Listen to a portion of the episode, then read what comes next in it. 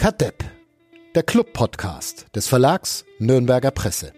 Präsentiert von Club Community Partner Sparkasse Nürnberg.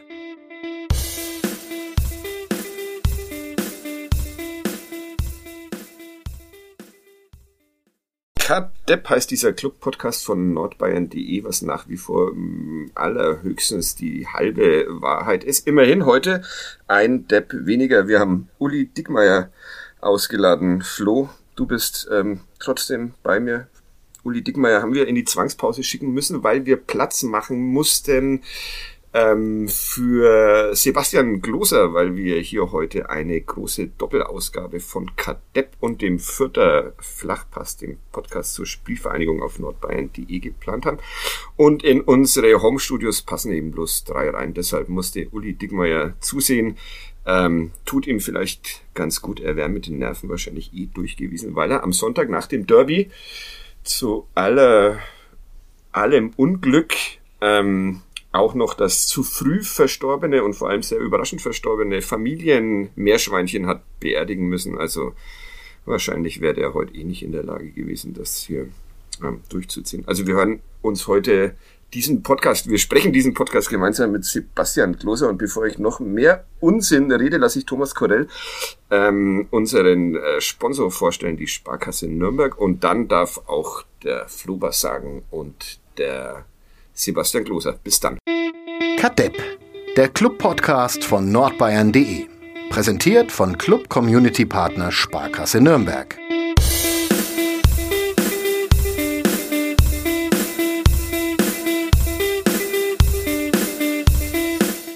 Sebastian, hat dich ähm, Rashid Asusi schon angerufen? Äh, nein. Nein? He heute nicht. Eigentlich ruft er oft am Montag an, mhm. aber heute hat er mich noch nicht angerufen. Es herrschte ja einigermaßen Aufregung heute in einer WhatsApp-Gruppe, die der Kollege Florian Jennemann spontan gegründet hat, ähm, weil man sich bei der Spielvereinigung offenbar in unserer Berichterstattung nicht so ganz gerecht behandelt gefühlt hat nach diesem Knaller 2 zu 2 im Derby. Ja, wenn die Wahrnehmung so war im ganzen Verein wie von Stefan Leitl, dann verstehe ich das. Die war aber halt einfach daneben. Damit ist Florian Zenger im vierter Flachpass angekommen. Wir, wir versuchen dieses Format heute ein bisschen zu sprengen. Grüße an alle Freunde, Grüße an alle Freunde der Spielvereinigung Fürth. Vielen Dank, dass Florian, Zenger, und ich, Fadi Kimlavi, hier zu Gast sein dürfen und wüten. Ja, Florian Zenger auf dem Parkplatz angekommen. Äh, dritte Halbzeit beginnt jetzt. Ähm, Stefan Leitl hat in der Pressekonferenz gesagt, mit, mit etwas Glück bekommen wir einen Elfmeter. Das ist doch relativ dezent ausgedrückt. Ja, der Elfmeter war das eigentlich das Highlight auf der Tribüne. Ich weiß nicht, wie du es mitbekommen hast, aber danach ist wild beschimpft worden zwischen den Führungsebenen da hinter uns auf der Pressetribüne. Also da gab es dann richtige Wortgefechte. Ähm, naja, äh, wenn man sich dann anschaut, der Arm ist unten aus kürzester Nähe angeschaut. Äh, naja, der Kollege vom Kicker, Fabian Istl, hat irgendwo noch einen anderen Elfmeter ausgemacht bei einem Einsteigen von Geist. Den habe ich jetzt zum Beispiel überhaupt nicht auf dem Schirm gehabt. Mhm. Äh, äh, über, wir, sprechen, wir sprechen über den äh, Elfmeter, äh, als, als Lukas Mühl den Ball an die Hand bekommt. Im Erst irgendwie unterm genau. Eckball durchduckt und ja. dann die ja. hat die Hand. Also, ja. Wahnsinn, so ein, so ein, so ein Derby und wir steigen gleich so verquer ein und schmeißen uns auf diese eine möglicherweise umstrittene Szene. Es ist doch, ja, gut, gut, dass wir wie immer kein Konzept uns vorher ausgedacht haben. Dann passt das Strukturiertes Vorgehen ist. Ähm, ja. ja, ich hab's, ja. ich hab's äh, tatsächlich also auch nicht als Elfmeter gesehen. Ich sehe es wie Flo, die, die Entfernung mit der Harvard Nielsen diesen Schuss abgibt und der Arm ja an sich angelehnt, äh, angelegt ist, ähm, äh, es, das ist ja eben mit dem Handspiel eh immer so. Ich bin da immer im Zweifelsfall für den Abwehrspieler ähm, und ja, ich finde, es ja. ist kein Elfmeter.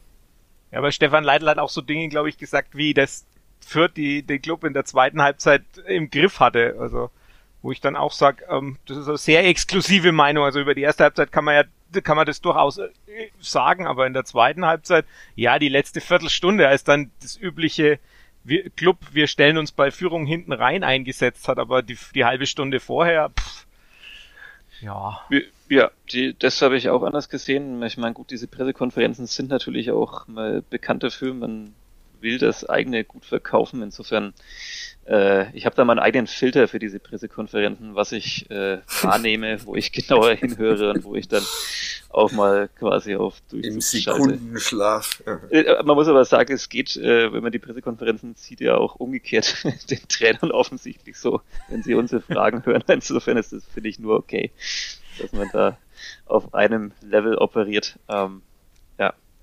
Was man doch ganz grundsätzlich sagen kann, ist, es war ein großartiges Derby. Wahrscheinlich das, das Beste, das ich je gesehen habe, darf ich nicht sagen, weil ich mich wahrscheinlich wieder an 70 Prozent nicht, nicht erinnere. Also das Beste, an das ich mich erinnern kann.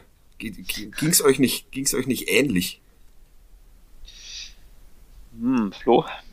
ja, ich überlege gerade, so, also spiel, spielerisch war es sicherlich sehr, sehr hoch. Also in Fürth sind die Spiele ja normalerweise, wenn ich mich so erinnere, da ist ja ab und zu immer mal wieder so ein 0-0 dabei.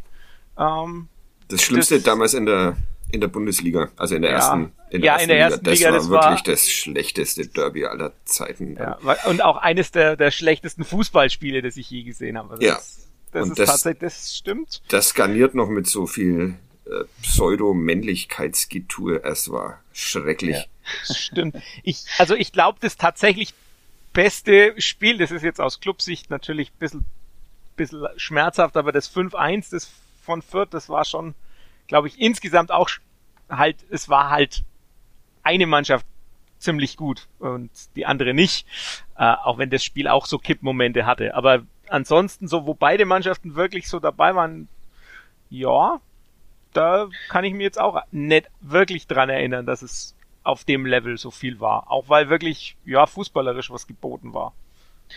Ja, ich sehe es ähnlich. Also ich krieg sowas ja auch immer nicht mehr zusammen. Also ich bin ja schon froh, wenn ich noch weiß, was vorgestern war. Ähm, aber was war denn vorgestern? Äh, ja, eben, da geht's schon los. Es war der Tag vorm Derby. äh, viel mehr kann ich aber auch noch mehr beitragen zu dem Tag. Ähm, Nee, also tatsächlich, also man hat in den letzten Jahren, glaube ich, immer mal Spiele gehabt, die, die entweder halt diese 0-0s dann am Ende waren oder es waren Derbys, wo eine Mannschaft, meistens die Spielvereinigung, ähm, ja, einfach besser war. Ähm, ich meine, das Hinspiel fand ich auch schon ganz okay.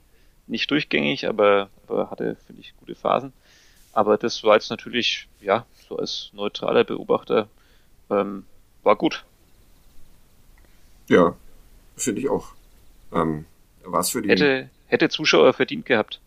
Ja, sagte Dieter Hecking oder Robert Klaus oder Robert Klaus. Viele Beteiligte. Ja, Leitl in anderer Version auch schon.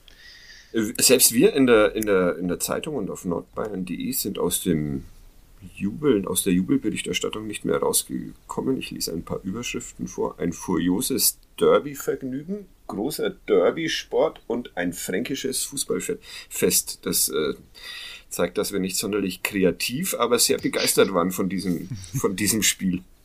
Ja, ja. Begeisterungsfähigkeit ist ja auch unsere größte Stärke. Ja. Äh, sollen wir das jetzt eigentlich, äh, wie ist denn das hier bei eurem Podcast? Arbeiten wir das jetzt chronologisch auf, das Spiel, oder ich höre da ja nur so beiläufig mal. Mal so, du mal unterstellst so. uns da Plan. Ja. Mal so, mal so, wir würden uns an, an dir orientieren. Ja. Du, du bist ja der Gastgeber, sozusagen. Ihr, die Spielvereinigung hatte ja Heimrecht. Ja, das stimmt, das stimmt. Ja, bei mir auch sonst eigentlich wenig Konzept. Insofern ähm, können wir auch weiter einfach so drauf, drauf losreden. Äh, äh, was, was ist denn die größte Überraschung bei diesem Spiel? Ähm, wie es hin und her gekippt ist, dass der Club nach ja durchaus schwierigen Wochen plötzlich so richtig Fußball gespielt hat. Was, was hat euch überrascht? Puh, Flo? Eigentlich beim Club sehr, sehr viel. Also ja. nicht, nicht ganz alles, aber es war schon eine Leistung, die ich so nett erwartet hatte und es hatte halt auch viel damit zu tun, dass man sich entschieden hat, äh, die, die Grundformation vom Kleeblatt einfach zu spiegeln und auch 4-4-2 mit Raute, nein, mit Drachenviereck äh, zu spielen um, und dann im, im Anlaufen in, ins 4-3-3 überzuwechseln und damit richtig Druck zu machen. Also man hat schon gemerkt, dass äh, Fürth damit echt Probleme hatte, wenn da vorne äh, Möller-Deli zentral und Scheffler und Schuranov auf den, auf den Seiten angelaufen sind. Also das sind auch schon in der ersten Halbzeit einige Bälle ins Ausgeflogen dann im Aufbau. Das war sicherlich überraschend und Erik Schuranov war halt die andere Überraschung. Also dass der erstens in der Startelf überhaupt steht und dann auch noch so ein Spiel macht, wo ich sage, also der war wahrscheinlich bis zu seiner Auswechslung tatsächlich der beste Spieler auf dem Platz. Das kann man auch nicht unbedingt so erwarten. Ja, ich, habe ihn gesehen und dachte mir, Mensch, der wäre doch einer für Fürth. ähm, nee, wir können verhandeln. Wir, wir, können verhandeln. Wir planen ja, wir planen ja in unserem Podcast Kadepp sowieso schon den Kader für die kommende Saison. Ähm, wenn der Schuranov Kohle bringt, dann machen wir ein Angebot. Wir sollen, der Club will ja auch mehr Transfererlöse. Ja, genau. Und hat ja, deshalb ja. einen Sportdirektor. Aber naja, ja, das, das ist. Naja, da sollte man auch noch drauf kommen, aber ähm, ich sag mal so, ich will niemanden die Hoffnung nehmen, aber ab große Ablösesummen wird man in Fürth nicht bezahlen können. Ähm, ich gehe aber davon aus, dass man vielleicht schon auch für kommende Saison noch so den ein oder anderen Stürmer brauchen könnte. Ähm, Im Falle des äh, verpassten Ausstiegs zumindest. Was hat dich denn am meisten überrascht? Es gab ja gestern auch die redaktionsinterne Diskussion, ob äh, der Club jetzt tatsächlich so sensationell gut oder das Kleeblatt so sensationell schlecht, weil müde war. Ja, ich glaube, es ist halt wie so oft dann so eine so eine Mischung. Das eine bedingt das andere. Also ich fand ähm, tatsächlich, weil wir es ja vorhin schon hatten, mit mit ob Fürth den Club unter Kontrolle hatte, die ersten 25 Minuten oder sagen wir mal die ersten drei vier Minuten äh, hat es der Club sehr forsch gemacht sehr viel Pressing, dann haben sie irgendwie ein bisschen nachgelassen. Fürth hat sein Kombinationsspiel nach und nach aufgezogen und bis zur 25. Minute ungefähr sah das dann aus wie so oft in der Saison. Und man musste vielleicht auch Schlimmstes befürchten beim ersten FC Nürnberg. Ähm, ich mir da auch so vor allem die Geräuschkulisse des Kollegen Dickmeier, der heute nicht dabei sein kann hier im Podcast, so nochmal in Erinnerung rufe, der neben mir kleine Tode gestorben ist, als dann äh, Julian Green beinahe das 2 zu 0 gemacht hat und so. Der nimmt es immer zu persönlich, der Uli. Ja, das ja. Ist diese, diese Emotionalität. Ja. Und ähm, dann, dann kippte es und, und der Club kam besser ins Spiel und ähm, dann vor allem natürlich nach, nach dem Seitenwechsel. Und ja, also ich, wenn man sich das so angeschaut hat, ich, ich glaube, dass wirklich äh, Fürth, auch wenn es da natürlich niemand jetzt so offensiv als Ausrede verkaufen will, aber man hat einfach gemerkt, die sind äh, sehr generell, haben ja nicht den, das breiteste Aufgebot irgendwie in der Saison. Dann relativ viel englische Wochen, dann eben jetzt auch die nochmal mit dem Nachholspiel in Regensburg am Mittwoch. Und ähm, das hat man einfach irgendwann, finde ich, gemerkt. Und natürlich mit jedem Prozentpunkt, den sie irgendwie nachgelassen haben, was vielleicht äh, Anlaufen des Gegners angeht oder irgendwie Zweikämpfe für ein Mittelfeld, desto mehr Platz war natürlich dann irgendwie auch äh, für den ersten FC Nürnberg sein Spiel aufzuziehen. Ähm, die Laufleistung ähm, ins Feld führen. Ähm, äh, du, hast, du hast sie in einem Text, in einem deiner vielen Texte ja, zum ja. Derby erwähnt, da ist mein, mein kleineres, mein kleines äh, Statistikerherz gehüpft vor Freude. Ja. Ich, ich habe dann leider vermisst, dass du noch die Forderung aufstellst, sie hätten es äh, häufiger aus der Distanz versuchen so ja. das ist. darauf, darauf müssen wir auch noch kommen, aber nee, ähm, ähm, ja, sorry, die Laufleistung hat mir dann gerade so gut in meinen Text gepasst und äh, auch wenn man die äh, als völlig verzichtbar bewerten kann, ähm, war sie natürlich dann, fand ich, bei einer Mannschaft, die dann tatsächlich halt zwei Spiele hat, das hat man ja eher selten. Also ich meine, normalerweise ist der Rhythmus ja der, der gleiche im Prinzip.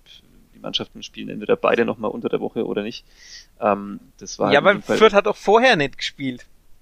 Ist es dann wirklich, kann man das nicht dann sagen, dass sich das dann irgendwie, natürlich von der Regeneration her nicht ganz, aber ja, ich glaube schon. Also das ist ja so ein bisschen der, der Kritikpunkt, der dann so aus Fürther Fankreisen kam, warum man nicht, äh, wenn das dann letztendlich so ein Punkt war, warum man nicht ähm, ja von Beginn an oder dann spätestens eben während der Partie, als man so gemerkt hat, okay, da sind jetzt einige echt so auf der letzten Rille, wie wir Motorsportexperten sagen, ähm, unterwegs, dass man dann nicht früher quasi getauscht hat. Ähm, das, glaube ich, kann man natürlich den Vorwurf machen, aber da, da ignoriert man vielleicht halt auch, dass, dass ein Trainer natürlich auch sieht, okay, wen kann ich in so einem Derby irgendwie spielen lassen?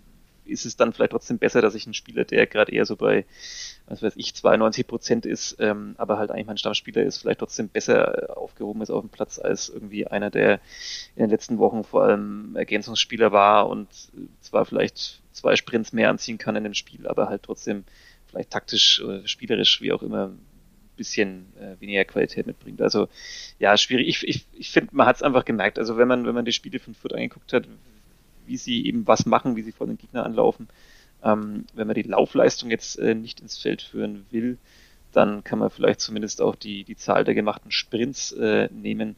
Und da war der Club, glaube ich, auch deutlich höher, wobei das natürlich auch wahrscheinlich wieder was mit Ballbesitz zu tun hat. Das wirst du, Flo, jetzt gleich hier aufdrücken können. Aber, ähm, Aber gegen Sprints habe ich nichts.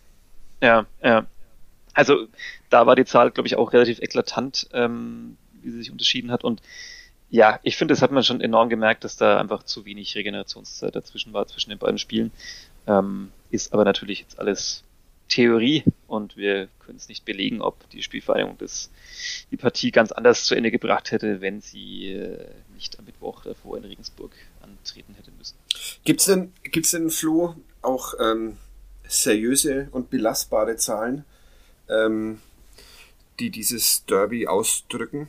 Äh, die auf, aufgefallen sind, auffällig sind. Also Oder die du, die du einfach jetzt gut schnell gut, findest, weil sie eh keiner ja, überprüft. Weil sie eh keiner überprüft. Na, ich finde die, den Unterschied zwischen 200 und 246 Sprints tatsächlich eklatant. Also da hat der Sebastian schon recht. Also ob das jetzt an der Fitness lag oder halt einfach dran, dass der, der Club mehr in die Tiefe gelaufen ist, ähm, das weiß ich nicht, aber es ist auf jeden Fall, das ist durchaus was, das, das ist ja auch so was, was äh, Robert Klaus immer betont, dass diese Sprints auch einer der Indikatoren sind, auf die er tatsächlich guckt. Ähm, das andere, was man, ich kann natürlich jetzt wieder, da wird dein, ich weiß nicht, wie, wie der Kumpel heißt, der die gar nicht mag, aber die Expected Goals kann man Kerem, auch. Grüße. Ja, kann man natürlich auch wieder ins Feld führen. Da ist der Club deutlich besser. Also Club landet bei 2,0, das Kleeblatt bei 1,27. Ähm, da merkt man dann schon auch, also es gab halt auch, der Club hat acht, also bei Y-Scout sind es 18 Schüsse, ich glaube beim bei anderen Anbietern sind wir bei 21. Ähm, je nachdem, wie man da die Blocks wertet und was alles als Torschuss gilt. Ich glaube, bei den anderen gilt auch Handwerk, Tim Handwerkers Klärung aus 70 Metern als Torschuss. Ja, ja die wollte der Kollege Dickmeyer auch sofort auf seinen Zettel schreiben. auf seinen Chancenzettel schreiben. Ja, ja, ja. Also von daher, das sind so Sachen insgesamt und es war halt, waren schon jede Menge gute Chancen dabei. Man denke an, an Schuranov mit dem Kopf, Schuranov aus der Drehung. Ähm, dann eben die, to die Tore, da muss man auch sagen, also Valentinis Tor ist wahrscheinlich die, die schlechteste aller Chancen. Ähm, aber da war halt dann ein Hintern im Weg und äh, hat dann gut abgefälscht. Ähm, und dann hast, hast du ja auch noch andere Chancen von, von Kraus und von, von Sörensen nach der Ecke und ja, also da war, war ganz, ganz viel, gerade in der zweiten Halbzeit, wo man dann halt durchaus auch sagt, das ist plötzlich auch ein Club, der zwar immer noch viel zu oft aus der Ferne schießt, aber zumindest auch einige Abschlüsse im Strafraum hatte und vor allem eigentlich immer, wenn er im Strafraum war, auch abgeschlossen hat, was ja doch jetzt nicht immer so der Fall war. Beim Kleeblatt, die haben halt ihre Chancen genutzt, außer, ja, also ich glaube, ein Kopfball von Nielsen nach einer Ecke mal, wo ich sage, das ist eigentlich eine gute Chance, die besser rein muss, aber ansonsten ähm, war eigentlich nicht so wahnsinnig viel an guten Chancen, außer eben die beiden Tore. Ja, also es gab diese eine Szene mit Julian Green eben so nach 20 Minuten, glaube ich, die dann aber, wo dann nachträglich auf Foul vorher entschieden wurde oder sowas.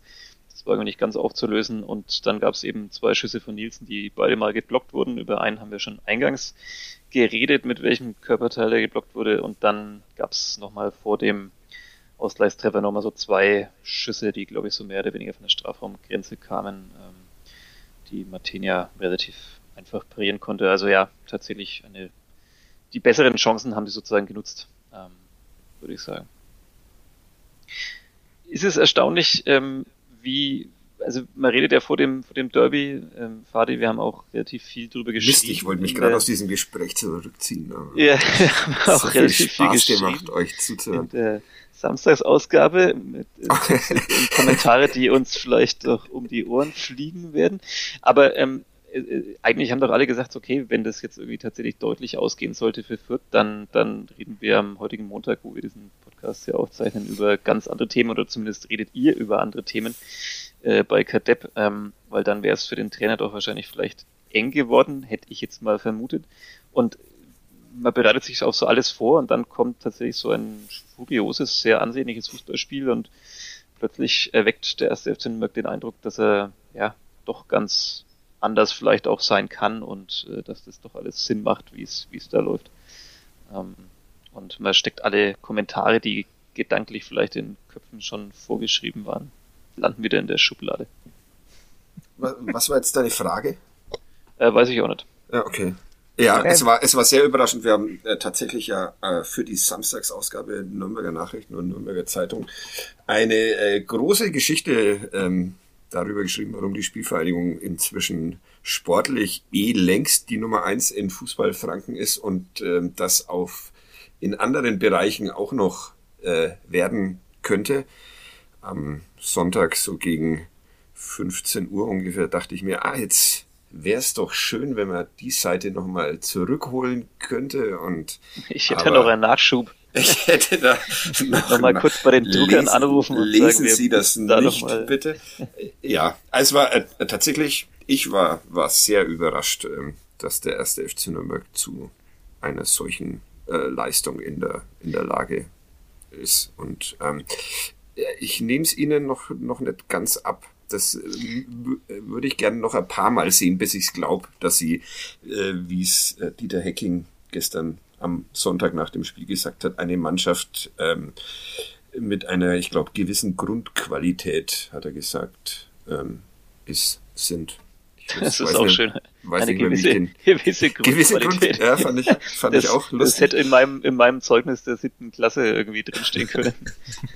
gewisse Grundqualitäten, aber trotzdem halt leider nur drei. Habe ich das schon mal irgendwo erzählt hier im Podcast, dass ich in der siebten Klasse in meinem Abschlusszeugnis in jedem Fach eine drei hatte? Echt? Naja. Ja. Das ist fast schwieriger als alles andere. Ja. Ja. Was, was war da los? Hast du gar nichts gemacht für die Schule oder hast du alles, in dem Jahr alles rausgeholt, was so an Lerndings möglich Ich habe es ist? einfach austariert. Aha. Ja, ja. In Und den was du- Fächern, wo ich, wo ich schlecht war, habe ich ein bisschen was gemacht. In denen, wo ich besser war, habe ich halt offenbar ein bisschen weniger gemacht. Und warst du zufrieden mit diesem Dreier-Festival?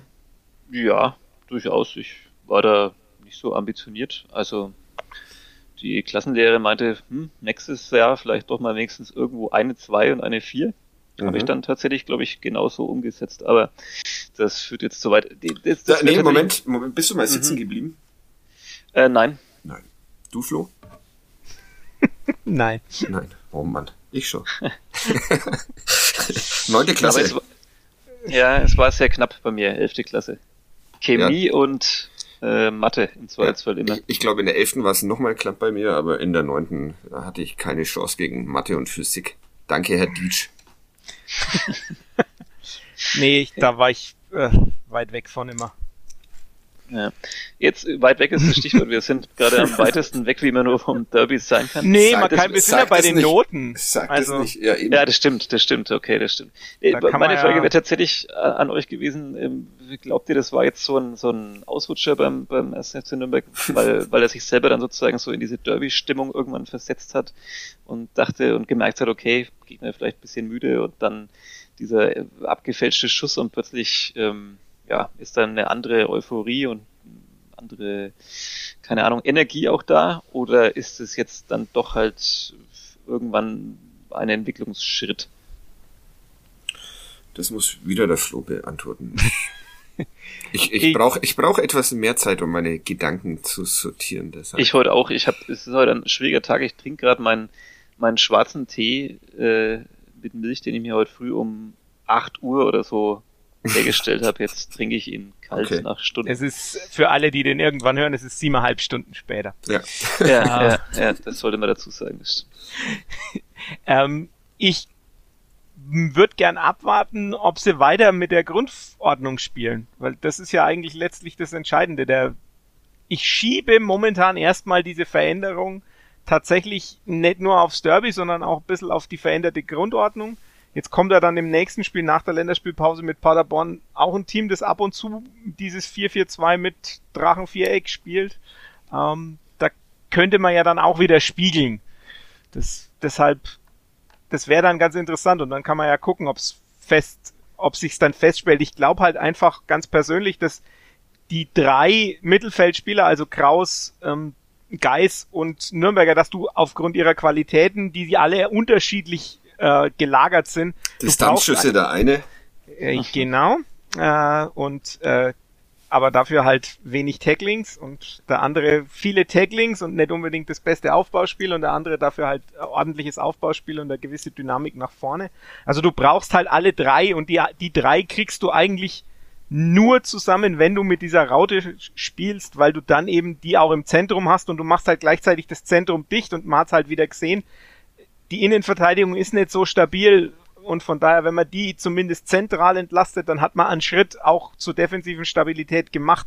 Das Problem war ja in der Defensive jetzt auch äh, am Sonntag, waren ja die Flanken, die sie nicht verteidigt gekriegt haben, aber zentral hat's ja eigentlich, bis auf die angesprochene Szene mit Green, aber da gab's ja anscheinend ein Foul, haben sie es eigentlich gut hingekriegt zentral und deshalb fände ich es interessant, ob man nicht an der Grundordnung festhält, auch an dem Personal und dann schaut, ähm, ob es dann wieder so läuft, weil dann ist tatsächlich ein Entwicklungsschritt gemacht oder ob es halt dann wirklich am Derby lag, dass man sagt, da haben sie sich mal rein reingeredet in den Derby, aber das wäre ja auch schon ein Entwicklungsschritt, weil das war ja früher auch oft nicht der Fall. Ich, ich, bin, ich, ich bin in meinem Nachdenken auch zu einem Ergebnis gekommen. Ah, kein, besonders okay, dann, kein besonders überzeugendem, aber. Äh, ja, und danach habe ich, hab ich eine Frage. Ja, okay. Ich, ich bin, bin vor allem empört, dass man sich ähm, über, äh, keine Ahnung, zwei Drittel dieser Saison so Graupenspiele vom ersten FC Nürnberg anschauen muss und dann kommen sie auf einmal mit so einer äh, Leistung ums Eck. Also, das hätte man früher schon früher mal machen können, dann hätten wir uns hier nicht so echauffieren müssen in diesem Podcast. Aber ja. Das tut ihr sehr ungern, oder? Ja, das machen wir wirklich ungern, weil wir harmoniebedürftige Menschen sind. Ja. Während ich in unserem Podcast hier dauernd loben muss, dafür haben wir halt fast nie äh, Taktikexperten da ähm, oder generell Experten, außer wir haben Gäste von der Spielvereinigung da. Ähm, Flo, meine Frage an dich, weil du gesprochen hast über die, über die Grundordnung und das Spielen. Äh, Gibt es denn irgendwelche verlässlichen Zahlen? Also macht es statistisch eher Sinn, wenn ich gegen eine Mannschaft, die deutlich über mir steht in der Tabelle, ähm, macht es da immer eher Sinn, das zu spiegeln und irgendwie versuchen, das aufzuheben sozusagen? Oder, ähm, oder macht es dann eher Sinn, das eben komplett anders zu spielen, weil man es eh nicht besser kann als der Gegner? Also gibt es da Gibt es da irgendwelche Auswertungen, was, was Sinn macht? Das ist ja immer die Grundsatzfrage. Also spiegel ich das irgendwie, versuche da irgendwie so ein Part herzustellen oder ähm, probiere ich was ganz anderes, um dann meine Vorteile zu ziehen daraus, dass ich auf dem Flügel besser besetzt bin oder wie auch immer. Das ist eine totale Philosophiefrage. Also ich glaube, da kriegt man auch keine, keine klare Antwort, weil man tatsächlich, du wirst Trainer haben, die sagen, wir spielen, wir versuchen dann unsere Stärken auf den Platz zu setzen und also jetzt wenn man gegen ein, das Vierter 4-4-2 spielt, kann man ja theoretisch auch sagen, wir machen das Spiel extra breit und versuchen die die rauszuziehen, versuchen auch so ein bisschen die Schwächen, die gerade Meierhöfer noch öfters mal in der Rückwärtsbewegung noch hat. Ähm, Raum war aber jetzt zum Beispiel am Sonntag auch nicht gut in der, in der Defensive. Ähm, versuchen das auszunutzen und ziehen das Spiel breit oder wir versuchen halt die Schwä die Stärken des Gegners ähm, klein zu machen und spiegeln. Also das ist so eine Frage, wie sehr man quasi vertraut ähm, den, den der eigenen Stärke und zum anderen ist es so, wirklich verlässliche Zahlen kann man gar nicht sagen, weil das kann man ja in jede Richtung immer so oder so auslegen. Also das ist wirklich eine Philosophiefrage. Ten, ich, na, es kommt so ein bisschen drauf an, denke ich auch, wie sehr man da dann sagt, man will das, die, eigene, die, die eigene normal, das eigene normale System äh, hinterfragen und umstellen und man hätte ja wirklich gerade beim Clubs auch überlegen können, wir bleiben in diesem 4-2-2-2 und schauen, dass wir die, die Flügel wieder doppelt besetzen und damit dann Druck machen, aber dann hätte man wahrscheinlich im Zentrum nicht die, die Aggressivität und die Dichte gehabt. Also es ist wirklich schwierig zu sagen, was man da machen soll und da gibt's auch ganz unterschiedliche Antworten von unterschiedlichen Trainern. Also äh, Pep Guardiola stellt sich ja zum Beispiel immer ganz, ganz wild auf den Gegner ein und äh, muss sich dann öfters auch dem Vorwurf aussetzen, dass er quasi zu viel denkt und sich seine eigenen Stärken beraubt, weil er die Stärken des Gegners zu hoch hängt. Marcelo Bielsa lässt zum Beispiel immer gleich spielen, dem ist es völlig wurscht. Ähm, und beide haben ja auf ihre Weise Erfolg. Mhm. Das ist ja für mich immer die Frage, wenn ich vorher dann rumrätseln muss, wie stelle ich quasi äh, in der Zeitung äh, die Mannschaft auf ähm, das Kleeblatts und mir dann jedes Mal denke, okay, die, die, das Drachenviereck ist jetzt das bewährte System unter Stefan Leitl, ähm, auch ein sehr erfolgreiches in der Saison, aber dann rückt er ja doch davon immer mal und eigentlich auch über die Saison gesehen immer öfter mal davon ab. Ähm, das heißt, dass er mit dann drei ja, quasi Innenverteidigern spielt und die beiden Außenverteidiger nach vorne zieht. Und, und das, das ist ja auch umgekehrt jetzt gedacht, nicht nur sozusagen aus Clubsicht, also spiegelt man das äh, für mich dann vorher immer dann doch insoweit interessant, dass ich mir überlege, okay, ähm, auf die Raute kann man sich jetzt einigermaßen dann schon einstellen bei Fürth. Muss man jetzt quasi was anderes machen, um den Überraschungseffekt zu haben, oder setzt man halt eben, wie du es auch gerade beschrieben hast, dann doch lieber auf die eigenen Stärken, die halt eben dieses System sozusagen beinhalten. Also ähm, ja, fände ich interessant, wann man irgendwann mal diesen Effekt wegnehmen kann, sozusagen, dass, dass, äh, dass man gegen bessere Mannschaften das vielleicht spiegelt oder wie viel Überraschungseffekt muss man selber aufbieten, um dann weiter gefährlich zu bleiben. Aber ich, ich habe gar, nicht, ich hab gar nicht mitbekommen, dass du dich jetzt auch zum Taktik-Nerd entwickelt hast. Du warst doch früher immer für den Krawall hier zuständig. Was ist, was ist ja, los, ja. Sebastian? Ja, sorry. Ich die neue Seriosität.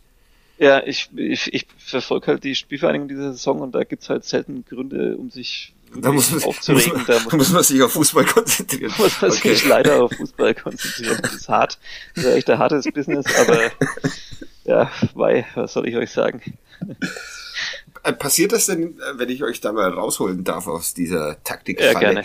Äh, passiert denn jetzt das, was Florian Zenger im ähm, Club Podcast ähm, irgendwann zu Beginn der, Beginn der Saison ge gesagt hat, dass die Spielvereinigung schon ein äh, Aufstiegsaspirant ist, aber dass sie zu dünn besetzt ist personell und dass ihr deshalb am Ende die Puste ausgeht. War dieses 2 zu 2 gegen den Club ein, ein erstes Zeichen dafür oder war das einfach nur mal ein Derby, weil ein Derby ja ein besonderes Spiel ist? Ja, also ich ich glaube, es ist eine Besonderheit, weil ich meine, sie sind als beste Rückrundenmannschaft ähm, angetreten in dieses Spiel. Also kann man äh, zumindest ja noch nicht die, die These sozusagen ableiten, dass ihnen jetzt gerade so die Luft ausgeht. Natürlich ist es so mit jedem Spieler, der sich jetzt dann vielleicht nochmal verletzt oder, oder wie Julian Green, der dann irgendwie da mit, mit Corona in Quarantäne war und danach natürlich auch nicht sofort wieder bei 100 Prozent war. Ähm, das macht sich natürlich jetzt dann mehr und mehr bemerkbar, wenn es noch solche Fälle geben sollte. Ähm, aber letztendlich, wir haben auch nach dem Hinspiel schon drüber geredet, ähm, dass das Fürth relativ dünn aufgestellt ist. Und letztendlich haben sie sich seit dem Hinspiel ja nicht wirklich verschlechtert. Also gut, damals sind sie, glaube ich, sogar nach dem Hinspiel Derby Tabellenführer kurz gewesen. Aber im Prinzip, äh, ja, der dritte Platz ist jetzt so, so ungefähr ihr, in der Saison sozusagen ihr natürliches Umfeld. Ähm, jetzt ist natürlich gerade Kiel wieder in Quarantäne. Es ist auch da oben jetzt inzwischen alles so ein bisschen verzerrt vom Spielplan und den Punkten, aber ich glaube tatsächlich nicht unbedingt, dass ihnen die Puste ausgeht. Die Frage ist halt wirklich eben, ja, ob sie halt die Qualität haben, wirklich sowas, was sie halt bislang hingezaubert haben aus Feld, das halt wirklich über 34 Spieltage zu machen. Ähm, aber ja, ich würde es nicht ausschließen. Jetzt mal eine Pause, bisschen Füße hoch ähm, und dann, ja, wer weiß, was dann noch passiert. Flo, was passiert dann noch? Willst du deine Einschätzung korrigieren? Nee, gar nicht. Ich sehe mich eigentlich sogar relativ bestätigt. Also, weil du merkst halt dann doch, wenn die in ihrer Bestbesetzung spielen, dann läuft einigermaßen gut, aber ich glaube, also ich finde den, den Qualitätsunterschied so gerade hinter Platz 14 oder so oder Kaderplatz 14, 15 schon immer noch enorm. Also ich denke da an, an Leute wie, wie Barry in der Innenverteidigung, äh, die, den ich schon deutlich schwächer als die zwei sehe, die jetzt am, am Sonntag gespielt haben. Ich denke an die Außenverteidigerpositionen, selbst wenn Itter jetzt den, äh, die, die Vorlage macht, das ist. Ich wollte gerade sagen, ein, ein Joker-Tor haben sie ja dann doch noch ja, also schießen das, dürfen. Da ist, ich finde, ich finde auch äh, Timothy Tillman einen qualitativen äh, Rückschritt im Vergleich zu dem, was normalerweise auf dem Platz ist. Also ähm, hat aber gegen Regensburg äh, überzeugt überzeugt. Ja, ab, ab, ab und zu. Das heißt, also da ist ja niemand, da ist ja kein Vollblinder dabei, so ist es nicht. Aber ich, die, die. Anders wie, naja, ja. Die Grund, die, die Startelf oder die, die, die beste Elf finde ich schon mit, man kann an, an manchen Stellen, sind sicherlich Spieler, die man da noch reinziehen kann, aber ich finde schon, dass der, auf Englisch würde man sagen, der Drop-Off so nach ungefähr nach 14, 15 schon enorm ist. Der um, Drop-Off, das ist doch auch aus dem Motorsport.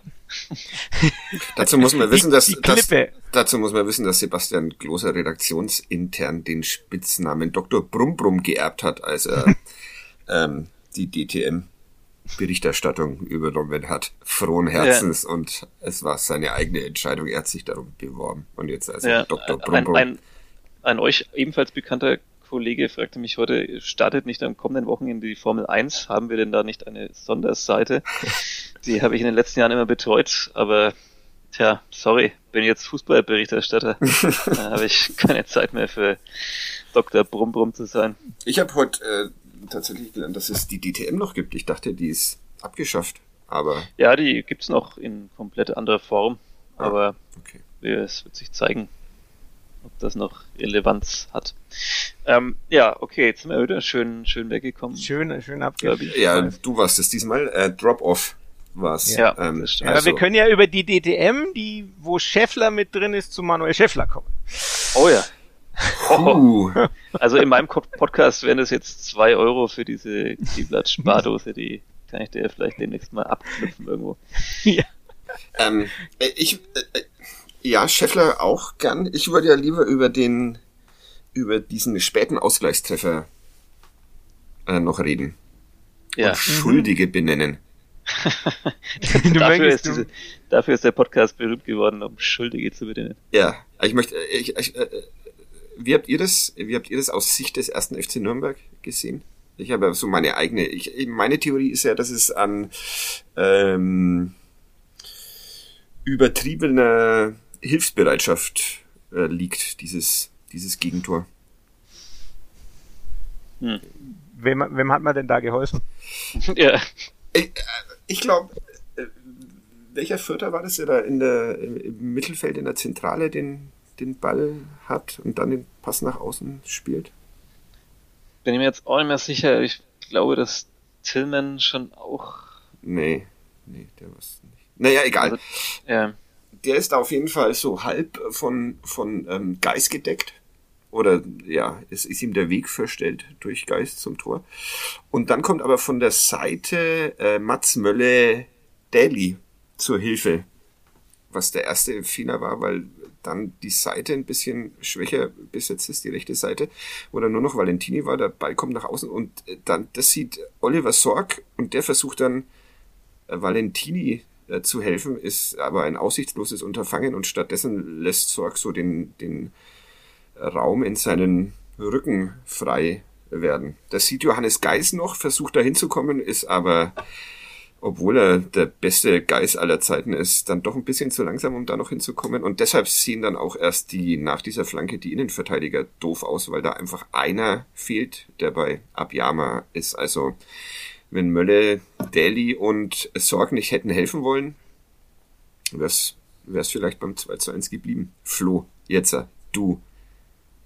War das, ja. ist, ist, das eine richtige Beobachtung oder bist du das die, so? Die, Beobacht, die Beobachtung an sich stimmt natürlich schon. Ich, man muss nur den, den dreien in, im Zentrum, also Mühl, Sörensen und äh, auch Handwerker da den Vorwurf machen, dass sie einfach auf die, die Seitenverlagerung ähm, zu zu langsam reagieren, weil sie verschieben einfach, die stehen, selbst in dem Moment, wo die Flanke kommt, ja, da stehen, die stehen ja alle geballt am, am langen Pfosten und nicht am kurzen Pfosten, weil sie zu langsam verschoben haben. Also da kann man jetzt nicht unbedingt nur von Hilfsbereitschaft reden. Also ja, aber das Ding ist ja, sie verschieben ja nicht, weil da, wo sie sind, ja auch Gegenspieler sind. Das ist ja das, das Ding. Und, ja, wenn, da kann man dann vielleicht sagen, wenn es dann es ist halt die Frage, wer rausrücken muss, ne? weil da hast du halt zwei Rechtsverteidiger auf Platz, die beide den Instinkt haben, ich gehe jetzt da raus und versuche die Flanke äh, zu verhindern, aber ja. keiner macht so richtig.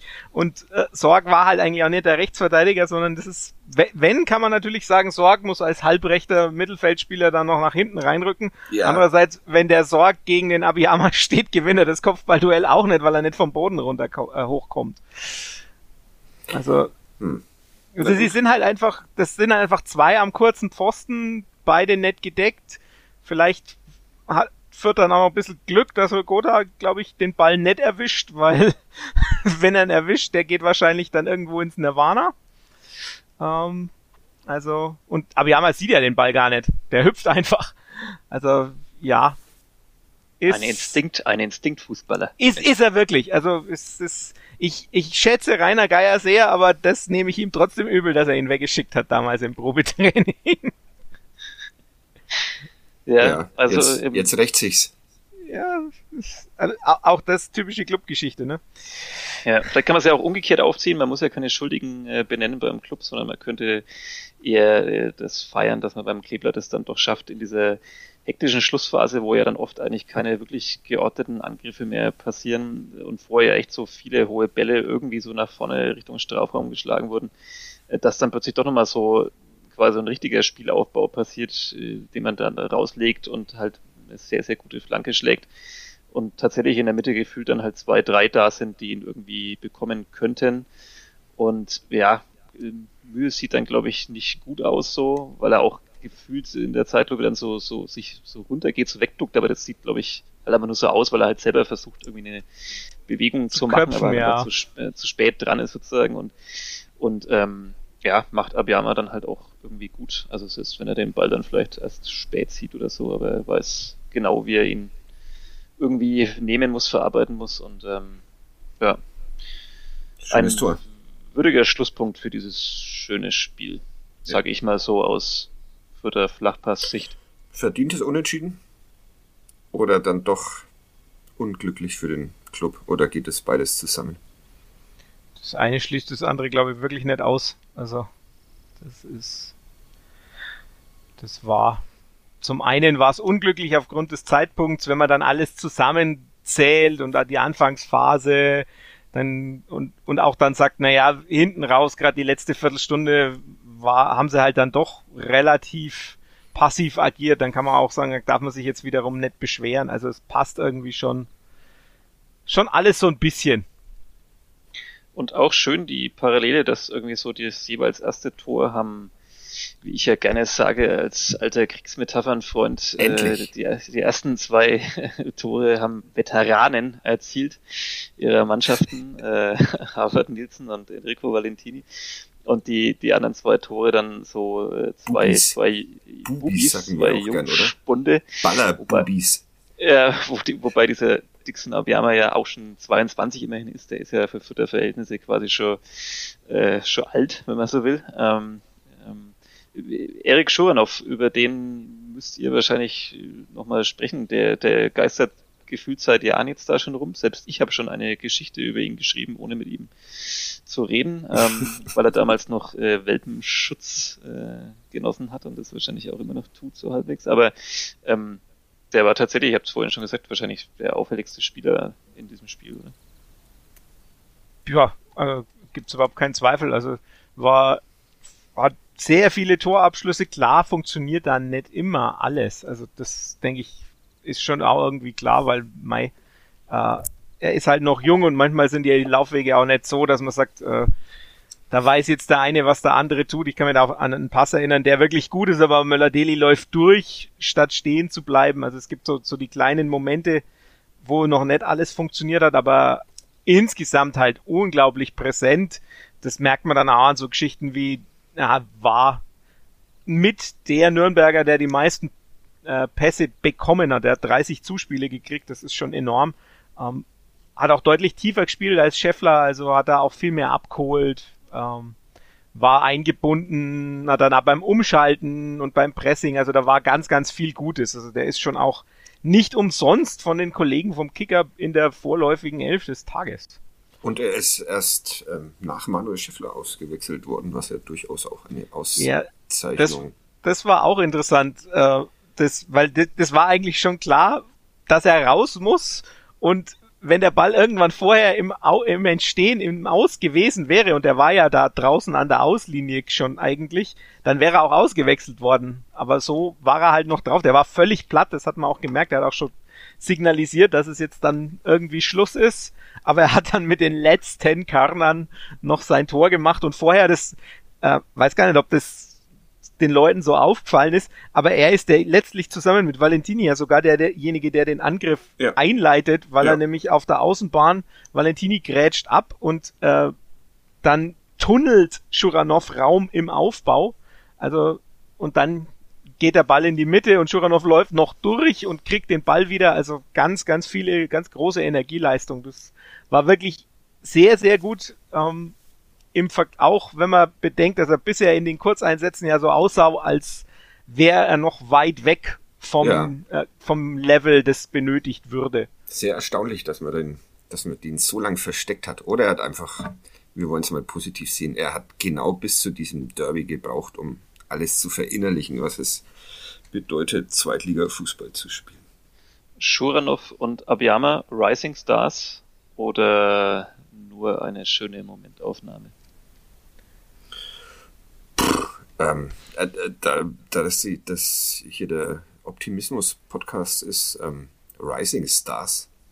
Ich dachte jetzt erst, du jetzt so eine zweiten Einleitung für diesen Podcast nochmal anhörtest. Jetzt ja, Tonfall, Tonfall, ja. Tonfall drauf. Da dachte ja. ich mir, okay, da scheint ihm der erste nicht gefallen zu haben. Jetzt macht er mal einfach zwischendrin nochmal noch mal an. einen Alternativeinstieg.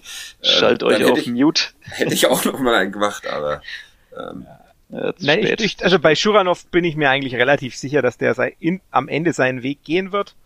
Ähm, der war, also das war ja auch vor, relativ klar auch in der Jugend und ist, er ist jetzt auch von, von der, vom Körper her kein Federico Palacios, der dann weit weg ist und einfach nur dann seine Tore macht, aber körperlich nicht, nicht mitkommt in Profifußball. Abiyama kann ich halt schwerer einschätzen, weil klar kenne ich den all, aus Geschichten aus Mögeldorf und aus Eltersdorf und jetzt auch aus der Saison und das ist, der Sprung ist, ist ja trotzdem krass, ähm, weil er ja trotzdem Zweitliga-Level hält, obwohl er jetzt bisher eigentlich nur immer Bayernliga gespielt hat. Von daher ja, sicherlich auch aufsteigender Ast. Ob der dann so weiterführt, der Weg, das weiß ich natürlich nicht, aber traue ich, traue ich ihm schon auch auf lange Sicht zu, wenn er dann sich mal vollständig akklimatisiert hat. Äh, es sind vor allem ähm, zwei Kandidaten, die jetzt riesen, riesen Übergang später mal Transfererlöse generieren könnten. Wollten wir das denn noch stimmt. über Sportdirektoren sprechen oder sparen wir uns das? Wir können schon noch. Ein bisschen Zeit wäre noch, bevor ich mich in die restliche Derby-Nachberichterstattung mhm. stürze. Thomas Gretlein ähm, hat am, am, am Samstag, ähm, äh, ich bin sehr zufällig in eine Clubhouse-Diskussion geraten.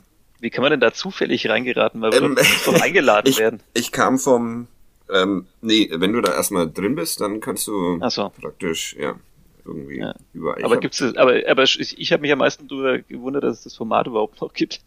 Ja, ich, ich mich auch. Ich, äh, ich habe es auch noch nicht ganz verstanden, diese, dieses Ding. Aber egal.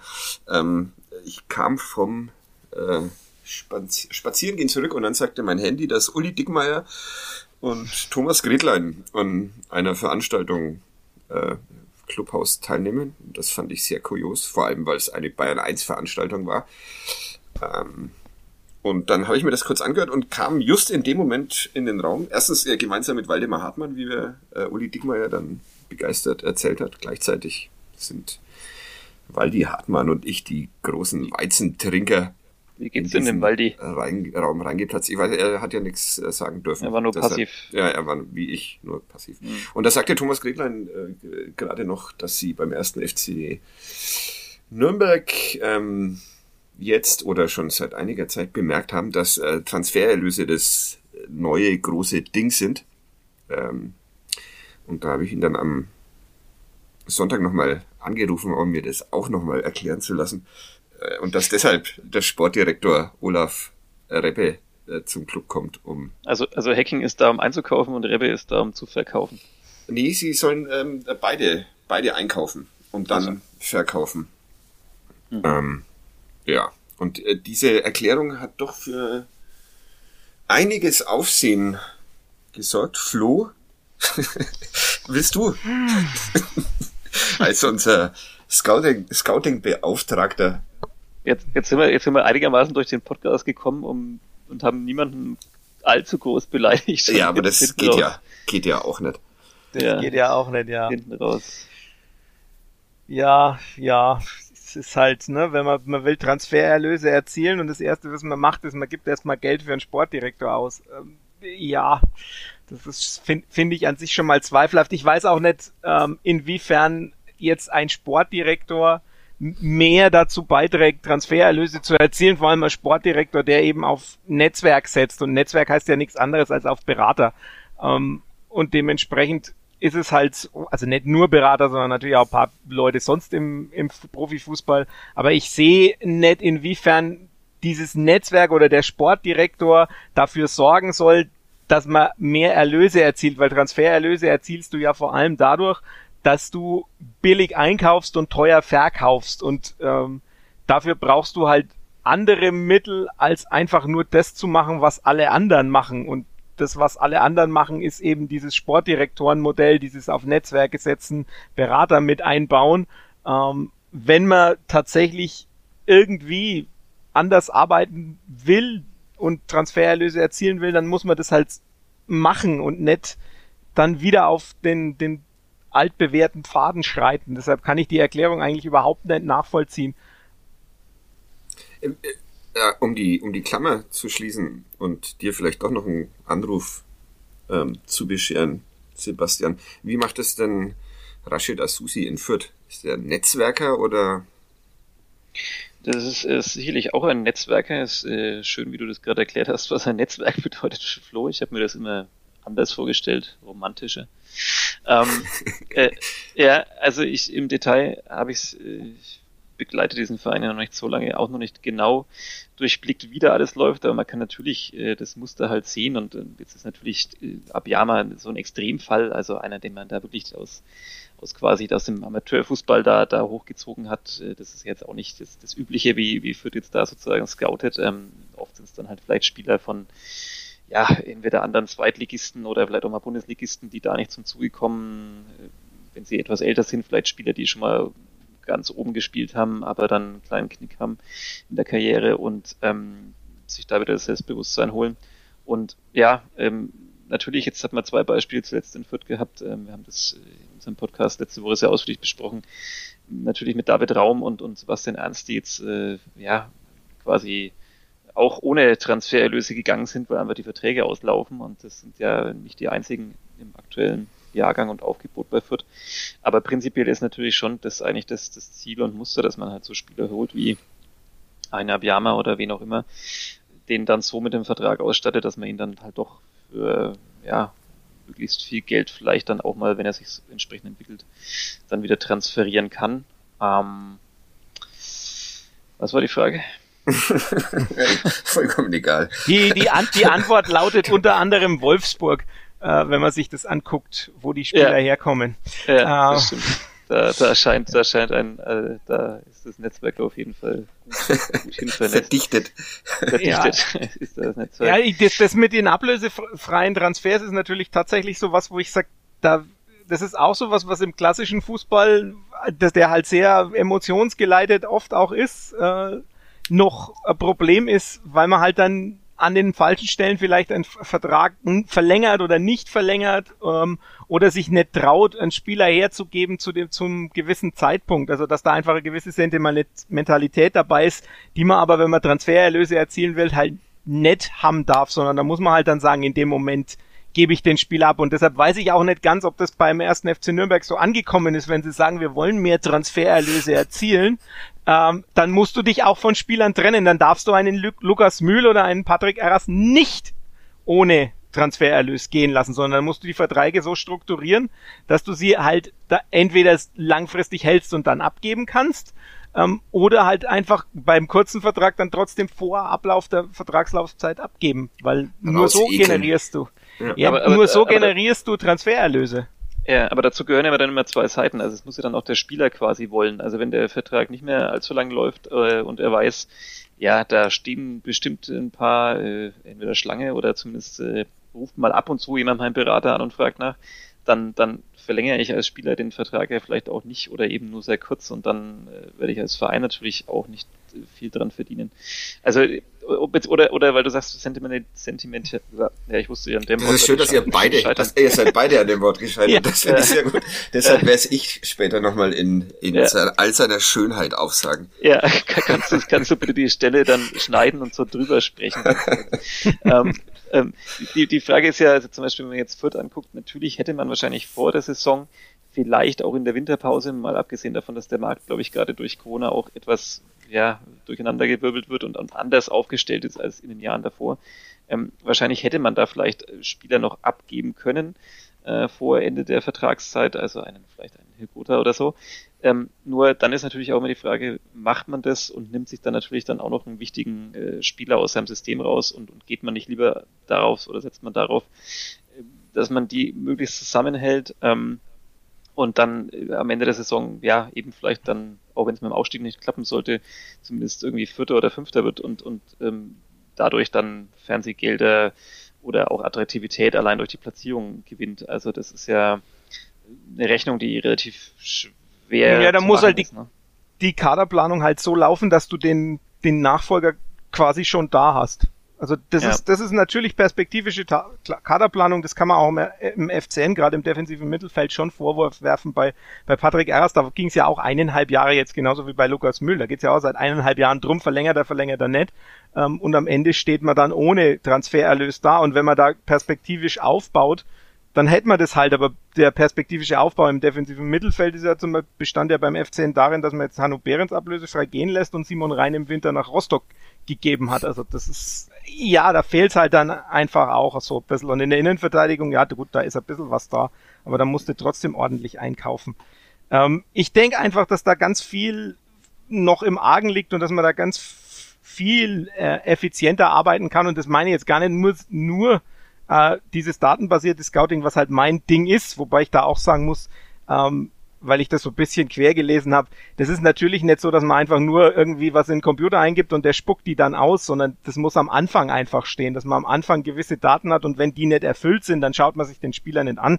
Anschauen muss man trotzdem, gerade kann man es halt nur per Video, aber das reicht ja in der Regel doch auch dazu habe ich auch noch eine Frage, das muss man aber vielleicht kurz den, den äh, Hörerinnen und Hörerinnen des Futter Flachballs noch kurz erklären. Du behauptest ja seit Wochen, ähm, dass du quasi, man gebe dir so und so viele Millionen und du stellst 20. dann einem, ja 20 habt ihr mal, was ja schon echt viel Geld ist, äh, du äh, bekommst Geld und, und machst dann auf Basis der Daten sozusagen, stellst du eine Mannschaft zusammen, die es von der, was habt ihr gesagt, Bayernliga? Von vier, vier nach zwei von, von der vierten in die zweite Liga es, es schafft. Ähm, was mich da interessiert ist, die, die Daten sind ja das eine, jetzt hört man aber immer dann wieder auch, wenn man mit Trainern spricht, egal aus welcher Sportart eigentlich, dass es ja ganz viel dann immer so um, um, um Teamchemie, um die Stimmung geht, um dass du Führungsspieler hast, um welche, die, wenn es mal schlechter läuft, irgendwie auch mitziehen, wie, wie Körpersprache, okay, die kann man vielleicht sogar mal auf Videos noch angucken.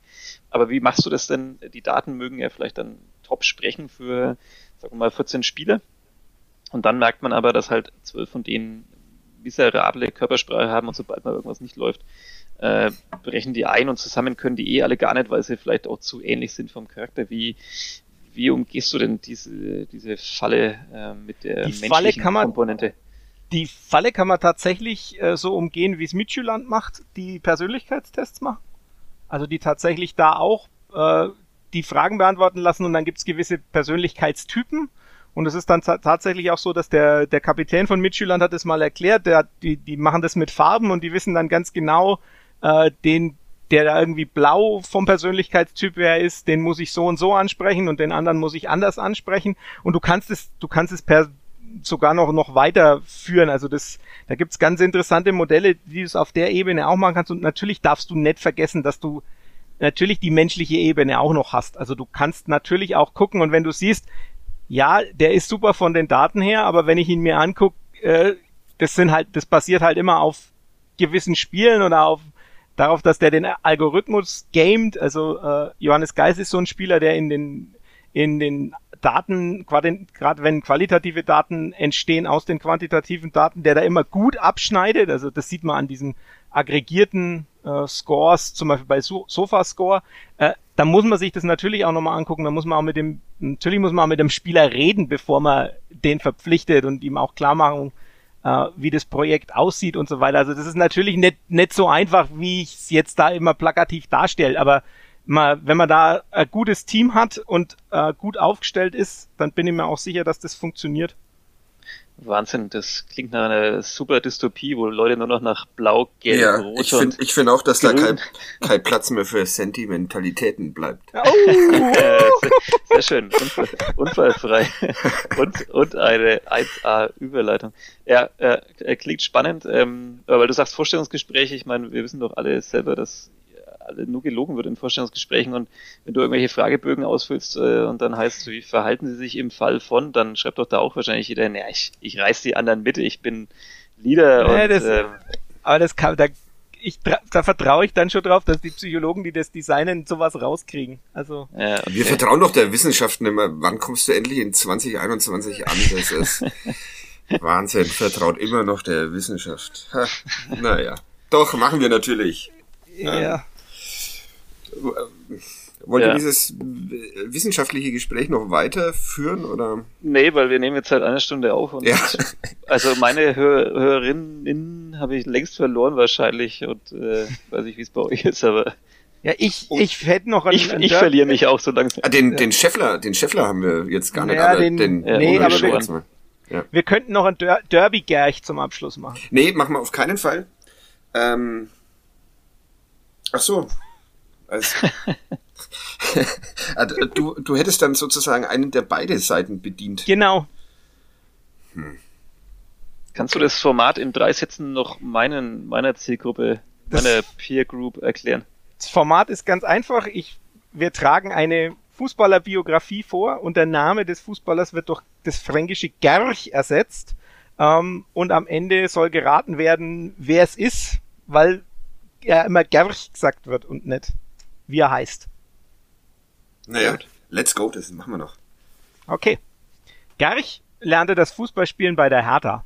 Allerdings nicht bei der Großen, für die spielte er erst später, sondern bei der Kleinen. Von der wurde er dann 17-jährig weggeholt. Es ging in den Westen. Nach einigen Monaten des bloßen Trainierens feierte Gerch noch vor seinem 18. Geburtstag sein Bundesligadebüt. Sein Trainer ein späterer deutscher Nationaltrainer. Im Werksduell wurde er zur Halbzeit für einen Ex-Klubberer eingewechselt. Tore fielen dennoch nicht. Fünf Wochen später gab er sein Startelfdebüt gegen Bayern München an der Seite von drei weiteren Ex- oder zukünftigen Nürnbergern. In der Startelf stand er auch vier Tage später, als sein Verein in der Wanne im UEFA Cup antrat. Damit hatte Gerch schon vor der Volljährigkeit in Bundesliga und Europacup debütiert. Am Ende der Saison, in welcher sein Verein zwei Teams aus der gleichen Stadt eliminierte, stand der Titel – in den Finalspielen stand Gerch aber im Gegensatz zu einem Halbfinalspiel gegen einen anderen Bundesligisten nicht auf dem Platz. Fünf Jahre blieb Gerch bei diesem Verein, Stammspieler wurde er nie. Er sorgte aber mit seinem dritten und letzten Bundesligator in seinem 69. und letzten Bundesligaspiel für das 2 zu 0 gegen Bayern München, das am Ende der Saison nur Zehnter wurde. Für Gerch folgte der Wechsel zurück in die Heimatstadt, zusammen mit einem späteren Enfant terrible des deutschen Fußballs und einem zukünftigen Bayern-Trainer wurde Gerch unter einem späteren Clubtrainer Fünfter, zog aber nach drei Toren in 26 Spielen weiter. Es ging zurück in den Westen, doch auch am Zoo hielt es Gerch nur eine Saison, nachdem sein Verein abgestiegen war, wechselte er zu einem anderen Westverein.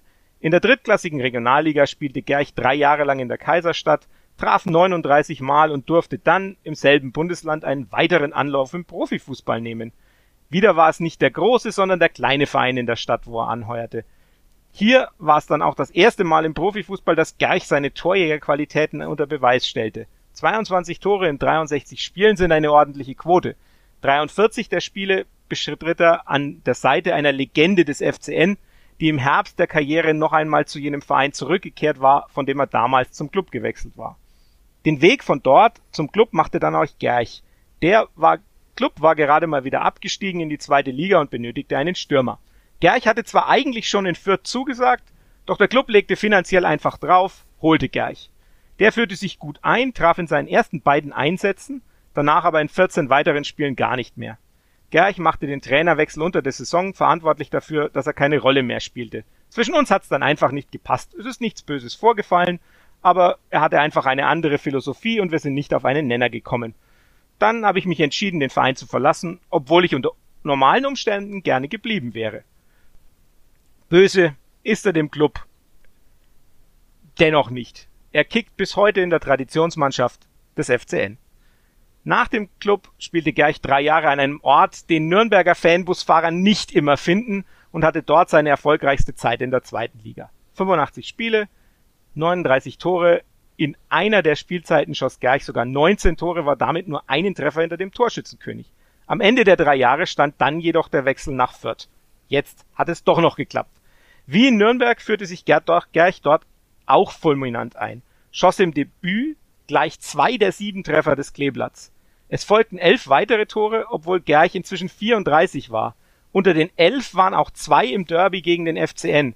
Für den Club traf beim 2 zu 2 ein oberfränkischer Youngster mit seinem ersten Profitor.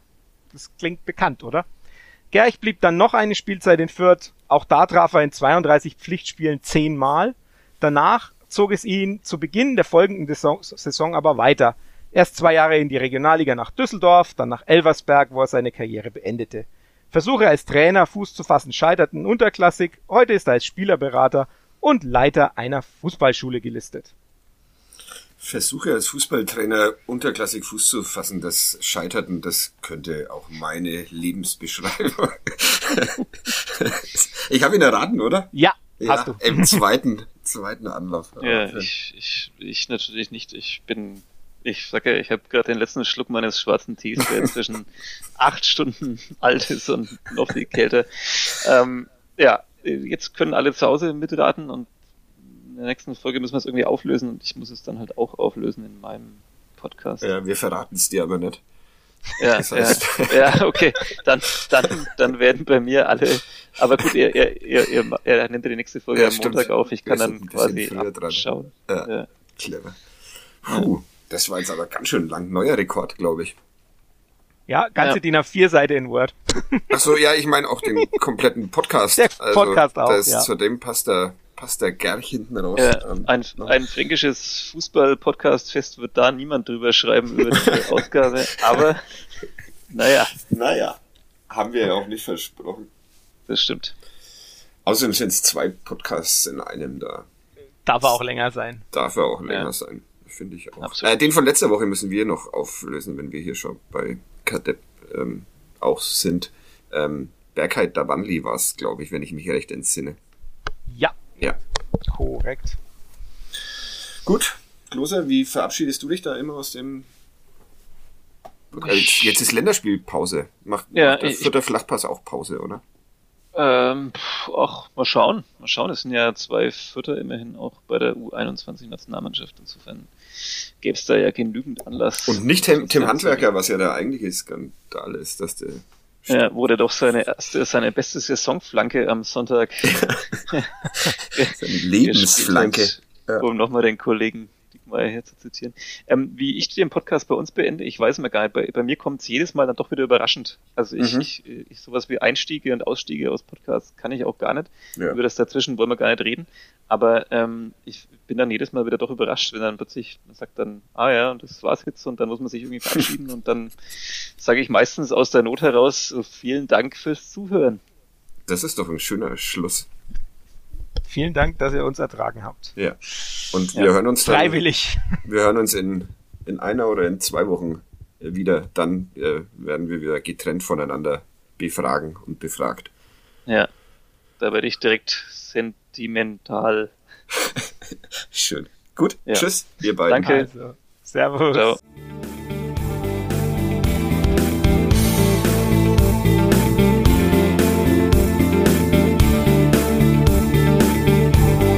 Mehr bei uns im Netz auf nordbayern.de